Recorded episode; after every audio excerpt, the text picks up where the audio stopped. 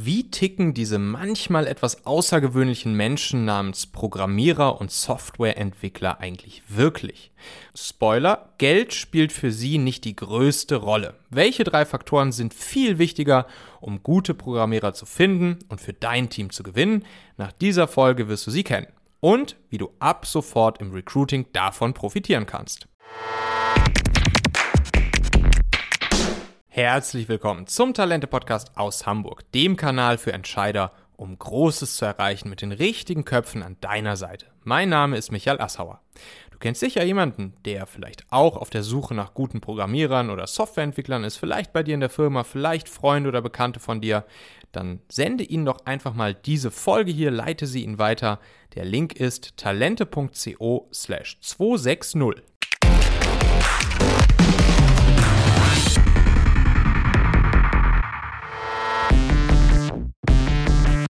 Nerds, Geeks, Sonderlinge für Programmierer und Softwareentwickler. Da gibt es so einige Namen und Begriffe. Und für viele Menschen wirken sie irgendwie ein bisschen anders. Etwas außergewöhnlich. Und gleichzeitig sind wir alle von ihnen abhängig. Also unsere heutige Welt würde ohne diese Menschen nicht funktionieren im Prinzip fast nichts in unserem täglichen Leben wäre, wie es heute ist, ohne dass irgendwo eine Software läuft, ohne dass irgendwo ein Computer Daten verarbeitet, kein Unternehmen, keine Verwaltung, keine alltägliche Kommunikation, kein Transport, nichts. Also so gut wie jedes Unternehmen braucht sie und trotzdem Programmierer und gerade gute Programmierer sind einfach rar. Also da draußen tobt das, was manche den Fachkräftemangel oder den War for Talent um die besten Programmiererköpfe nennen. Und die Gehälter für Softwareentwickler, die steigen immer weiter. Ist ja auch ganz klar, weil wo hohe Nachfrage und geringes Angebot herrschen, da steigt der Preis. Das lernt man in der allerersten Vorlesung oder Schulstunde Wirtschaft. Und so soll und so darf es ja auch sein. Allerdings das Problem ist, Programmierer lassen sich leider nicht so einfach mit Geld und einfach nur einem hohen Gehalt locken. Warum ist das so? Warum zieht Geld alleine bei Programmierern nicht? Da will ich euch jetzt mal ein paar Stories aus meinen Erfahrungen der letzten zehn Jahre des Aufbaus meiner Tech-Unternehmen, meiner Agenturen und natürlich auch ganz, ganz, ganz vielen Programmierern, mit denen ich zusammengearbeitet habe. Wir haben ja selbst bei uns im Team immer Programmierer gesucht. Da will ich euch mal so ein bisschen etwas aus dem Nähkästchen erzählen und euch dann mal drei Faktoren ableiten, die ihr kennen solltet, wenn ihr Programmierer sucht, mit denen ihr dann perfekt weiter arbeiten könnt und die ihr dann für euch anwenden könnt. Also grundsätzlich ist es so, Programmierer sind Idealisten. Programmierer sind auf ihre Art Künstler. Und das meine ich wirklich. Also das sind Menschen, die ein Kunstwerk erschaffen. Ein Werk aus Einsen und Nullen. Aus ästhetisch ansprechenden und funktionierenden Zeilen Code. Für uns Normalos ist dann da nichts ästhetisch an so einem Code, aber unter Programmierern gibt es da riesige Unterschiede. Und die besten Programmierer, die können sich praktisch ihren Job aussuchen. Die können, die können sich ihren Arbeitgeber, die, die können sich ihr Gehalt aussuchen. Und deshalb geben dann da ganz andere Faktoren den Ausschlag. Und welche drei Faktoren das vor allen Dingen sind, das gucken wir uns, wie gesagt, gleich mal an. Ich will euch kurz davor noch eine kleine Anekdote aus unserem Technologie-Startup Familonet erzählen, wo wir, wie gesagt, auch immer auf der Suche nach guten Entwicklern und Techies für unser Team waren. Erlaube mir bitte kurz, dem Partner des Talente-Podcasts LexRocket Danke zu sagen. LexRocket ist die Gründer- und Gründungsplattform von der Buchhaltungssoftware LexOffice. Also für Gründer, Selbstständige, Freiberufler, Startups, KMU bietet das Team von LexRocket auf der Plattform super wertvolles Wissen und Tools rund um die Themen Gründung und Wachstum von Unternehmen. Und zwar komplett gratis. Da gibt es zum Beispiel eine riesige Wissensdatenbank, einen Businessplan-Generator, einen Fördermittelfinder und eine Steuerberatersuche. Und das Beste, ihr bekommt bei LexRocket ein ganzes Jahr lang die Online-Buchhaltungssoftware LexOffice geschenkt. Geht dafür bitte einfach über den Link talente.co slash LexRocket, um LexOffice 12 Monate in der Vollversion absolut kostenlos nutzen zu können. Ich selbst nutze ja auch LexOffice in meinen Firmen, sowohl bei Talente als auch bei Talent Magnet. Ich finde es ein super Tool, mit dem Buchhaltung tatsächlich dann irgendwie anfängt Spaß zu machen. Ist total simpel zu bedienen. Es macht die Lohnabrechnung zum Beispiel automatisch und schickt dann alles im Hintergrund ans Finanzamt. Und meine Steuerberaterin sagte mir, dass sie alle Cloud-Buchhaltungssoftwares getestet und LexOffice für die beste befunden hat, weshalb sie es jetzt all ihren Klienten empfiehlt. Also LexOffice 12 Monate for free unter talente.co slash lexrocket. Den Link findest du auch in den Shownotes dieser Folge in deiner Podcast-App. Da kannst du einfach draufklicken. Es gab da nämlich unter unseren Softwareentwicklern so einen kleinen Running Gag. Und zwar war das so, dass jeden Tag all die Entwickler bei uns im Team gezählt haben, wie viele Nachrichten sie jeweils auf Xing, LinkedIn und Co. von Recruitern und Headhuntern bekommen haben. Und es konnten dann gut und gerne mal so zehn Nachrichten, zehn Anfragen pro, pro Techie, also pro Person pro Tag sein. Und dann war das kleine Game zwischen denen, dass sie gesagt haben, wer die meisten Anfragen heute bekommt, der musste dann den anderen Entwicklern abends das Feierabendbier spendieren. Und das war natürlich immer total lustig.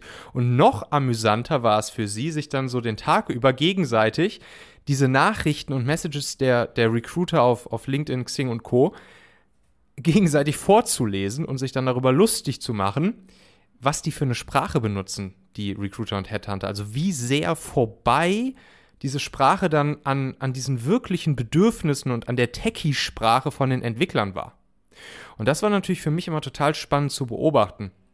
Also zu sehen, wie sehr man Programmierer mit so standardmäßigem Recruiting-Business-Sprech einfach sofort abschrecken kann. Und deshalb hat mich das natürlich auch nicht gejuckt, weil ich eh gemerkt habe, okay, da, da geht keine Gefahr aus von diesen, äh, von diesen Recruitern und Headhuntern, die da meine Techies versuchen abzugreifen. Ja, aber was zählt jetzt wirklich bei Ihnen? Also was sind die drei Faktoren, womit man Softwareentwickler wirklich gewinnt. Faktor Nummer eins ist ein Produkt mit Impact. Was meine ich damit? Also wie erwähnt, Programmierer sind Idealisten. Und sie sind sich der Wirkung ihrer Arbeit auf das tägliche Zusammenleben, ja man könnte sagen, der Menschheit bewusst. Und so Techies, die haben ja, die haben ja massiv große Vorbilder. Also es sind dann zum Beispiel so diese legendären Techies der 70er Jahre aus dem Silicon Valley, die dann durch die Dezentralisierung von Rechnern, die ja bis dato vor allen Dingen so großen staatlichen Organisationen wie NASA, Armee, Regierung etc. vorenthalten waren, die Techies in den 70ern im Silicon Valley, die dann auf einmal mit solchen Konzepten wie dem Personal Computer um die Ecke kamen und damit jedem Menschen Zugang geschaffen haben zu Daten und im Prinzip damit für eine Demokratisierung von Daten gesorgt haben. Und, und diese Einstellung, das zieht sich bis heute bei Techies und Softwareentwicklern durch. Also die meisten Techies, die sind sehr, sehr, sehr freiheitlich, kritisch, sehr philosophisch geprägt. Politisch sind sie tendenziell, würde ich sagen, eher so linkssozial eingestellt. Und wenn man sich jetzt mal so neuere Technologien wie zum Beispiel Blockchains, also Bitcoins, Kryptowährungen und Co. anschaut, dann zieht sich ja auch diese Philosophie eigentlich bis heute dorthin durch. Und wenn jetzt eure Firma oder wenn du jetzt im Auftrag von Firmen Mitarbeiter suchst, also wenn dann dein Kunde oder das Produkt deines Kundens oder euer Produkt in irgendeiner Art und Weise so ein Produkt ist, welches solch eine Art Impact hat oder irgendwie in diese Richtung etwas leistet, dann ist das schon die halbe Miete. Und dann gilt es, das eben für dich auch in der Ansprache und im Recruiting von Techies so zu kommunizieren und das auch ganz, ganz, ganz klar zu machen. Also löst euer Produkt ein ganz konkretes Problem einer bestimmten Zielgruppe und das eben gerne mit so einem ja, sozialen, gesell gesamtgesellschaftlichen, vielleicht freiheitlichen, demokratisierenden Touch oder Anteil. Dann erzähl den Techies davon. Dann ist das eine, ein absolut großer Hebel, um die Aufmerksamkeit der besten Programmierer für dich, deine Teams, dein Unternehmen zu gewinnen. So. Faktor 2. Faktor 2, mit dem man Techies praktisch nahezu ja, magisch anziehen kann, ist, wenn man ihnen persönliche und fachliche Weiterentwicklung bieten kann. Dazu ein bisschen, bisschen Kontext. Die besten Programmierer, die sind ja vor allen Dingen deshalb die besten Programmierer geworden, also Meister ihres Fachs geworden, weil sie nichts anderes machen, als jeden Tag zu lernen. Jeden Tag sich weiterzubilden, seitdem sie das erste Mal auf einen Computerbildschirm geblickt haben. Und das kann schon sehr lange her sein, dass sie zum ersten Mal auf so einen Computerbildschirm geblickt haben und seitdem jeden Tag nichts anderes machen, als dazu zu lernen. Also dieses stereotypische Bild, wo der kleine Nerdjunge irgendwie mit zehn Jahren, der zehn Jahre alt ist und rund um die Uhr irgendwie alleine in seinem dunklen Zimmer im Keller sitzt und sich in irgendwelchen Technologien, Programmiersprachen, Software, Hardware, Gaming verliert, das ist nicht so unrealistisch. So stereotypisch das klingt, aber viele, viele Techies haben genau diese Vergangenheit. Und deshalb haben Programmierer auch überdurchschnittlich häufig einen Lebenslauf, der nicht ins normale System, könnte man sagen, reinpasst. Also mit so einem Lebenslauf, wie Techies und Programmierer ihn häufig haben, würde man in fast keinem anderen Job einen guten Job finden. Mal platt ausgedrückt. Aber als Techie ist es natürlich egal.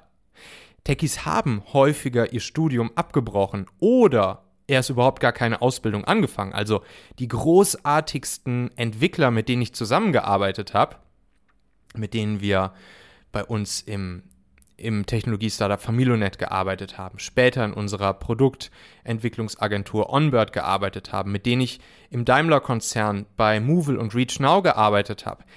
Super viele von diesen Techies haben nie, niemals irgendeine Ausbildung gemacht und die haben nie eine Uni oder irgendwas von innen gesehen.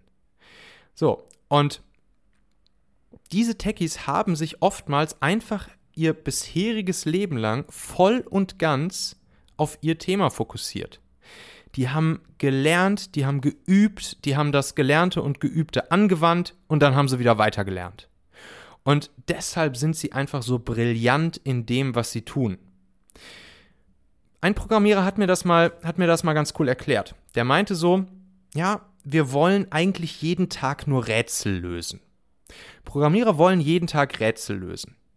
Und dann sind es diese täglichen kleinen Erfolgserlebnisse, die sie dann, die sie dann haben und die sie auch irgendwie brauchen.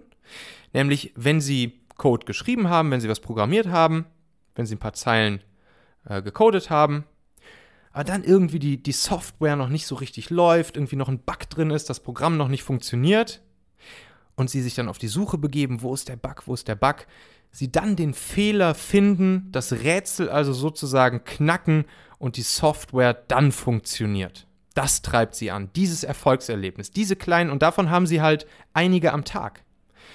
Und genau das ist das, diese kleinen Erfolgserlebnisse, das treibt die Techies an.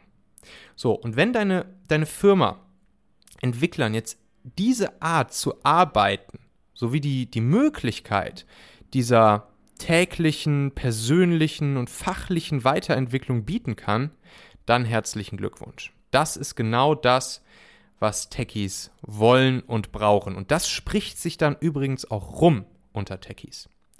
Weil gute Techies kennen andere gute Techies. Und insgesamt spielt hierbei auch der dritte Faktor ganz stark mit rein und spielt eine ganz zentrale Rolle, den ich dir jetzt noch nenne. Der Faktor Nummer drei ist nämlich, dass Programmierer und Softwareentwickler Kollegen an ihrer Seite haben wollen, von denen sie lernen können. Programmierer betreiben Modeling of Excellence wie keine andere Berufsgruppe. Modeling of Excellence bedeutet im Prinzip, man ja, hat so eine Art Vorbild, man analysiert ganz genau, wie diese Person, die vielleicht schon da ist, wo ich gerne hin möchte, wie die, wie die ist, wie die arbeitet, wie die kommuniziert, wie sie dahin gekommen ist, was ihre Schritte dahin waren und so weiter und so fort. Und das nennt sich dann Modeling of Excellence. Das Ding ist nur, Programmierer haben dieses Wort Modeling of Excellence wahrscheinlich noch nie gehört und kennen diesen Begriff überhaupt gar nicht. Und trotzdem machen sie das jeden Tag ganz intrinsisch. Ist ja so, ne? Techies wirken ja manchmal auf uns normallos, soweit man uns alle so nennen kann, nicht als die gesprächigsten oder offensten Menschen. Ne? Wie schon gesagt, manchmal ein bisschen außergewöhnlich, manchmal vielleicht auch ein bisschen komisch. Aber ich kann dir garantieren, wenn Techies unter sich sind, wenn es um so Themen wie Technologien, Programmiersprachen, Softwarearchitektur, Frameworks geht, dann gibt es kein Halten mehr für sie. Dann, dann, dann blühen die komplett auf. Dann blühen die komplett auf. Und das ist ja auch der Grund, warum so solche Online-Foren für Programmierer, wie jetzt zum Beispiel sowas wie Stack Overflow oder auch so eine Plattform wie GitHub, wo Code untereinander geteilt wird unter Techies, warum das die wahrscheinlich meistgenutztesten und am besten gepflegten Foren und Plattformen mit reger Beteiligung sind, die es so gibt im Internet. Und wenn ich zum Beispiel auch an, an Meetups denke, also es gibt ja auf der Plattform meetup.com, da kann man sich eben zu so Afterwork-Treffen verabreden, äh, wo dann immer irgendwer einen Vortrag hält und sich gegenseitig weitergebildet wird. Warum bei meetup.com die ganzen Tech- und Software-Themen und Meetups einfach die populärsten sind und warum Techies einen, einen Spaß daran haben, sich einfach nahezu jeden Abend nach der Arbeit noch mit anderen Techies auf irgendeinem Meetup zu treffen und, und weiter rumzunörden und sich weiter über irgendwelche Technologien zu unterhalten. Also Programmierer streben praktisch jeden Tag danach von anderen Entwicklern, die schon einen Tick weiter sind als sie selbst, zu lernen. Alles aufzusaugen, ihr, ihr Wissen untereinander zu teilen und sich gegenseitig zu unterstützen. Daher kommt ja auch so dieser Open Source Gedanke, ne? Also, dass halt ein Techie irgendeine Software schreibt, welche, welches irgendein Problem löst, dann wird das einfach in der Programmierer-Community, zum Beispiel auf so Plattformen wie GitHub, untereinander geteilt und jeder kann diese Software nutzen und wiederum für sich weiter nutzen. Hier auch ein prominentes Beispiel, das freie, kostenlose, für jeden zugängliche Online-Lexikon Wikipedia wird es auch nicht geben, wenn es keine Techies auf der Welt gäbe. Und zwar nicht nur, weil dann keiner programmiert hätte, sondern weil auch allein schon dieser, dieser Open Source und dieser freie Gedanke hier ja wieder mit reinspielen. Das wäre wahrscheinlich nicht so einfach passiert, wenn jetzt nur Business- und Marketing-Menschen da gesessen hätten und sich überlegt hätten, okay, wie können wir jetzt ein Online-Lexikon machen? Dann würden wir da halt Geld für zahlen.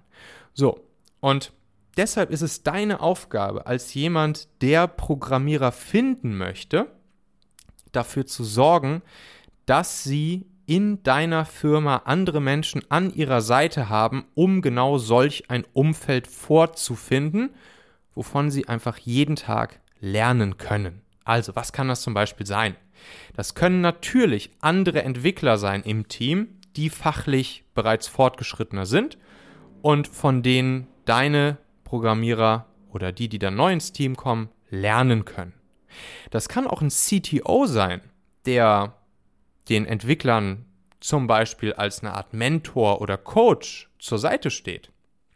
Das können auch so Sachen sein wie regelmäßige Hackathons, also so Tage, die man alle, alle Wochen, alle Monate mal macht. Google hatte das ja früher sogar jeden Freitag, wo im Prinzip jeder mehr oder weniger komplett machen kann, was er will die Leute komplett neue Dinge, Produkte erschaffen können und sich dabei auch gegenseitig inspirieren können und gegenseitig helfen können, ihre Ideen verwirklichen können, sich gegenseitig weiterbilden können etc. Wir haben damals bei Familonet haben wir immer ein Familo Labs Day gemacht, da haben wir einen Tag pro Monat haben wir ja genau, haben wir uns im Prinzip abgeguckt von diesen Google Labs, haben halt gesagt, okay, einen Freitag pro Monat, da kann jeder machen, was er will.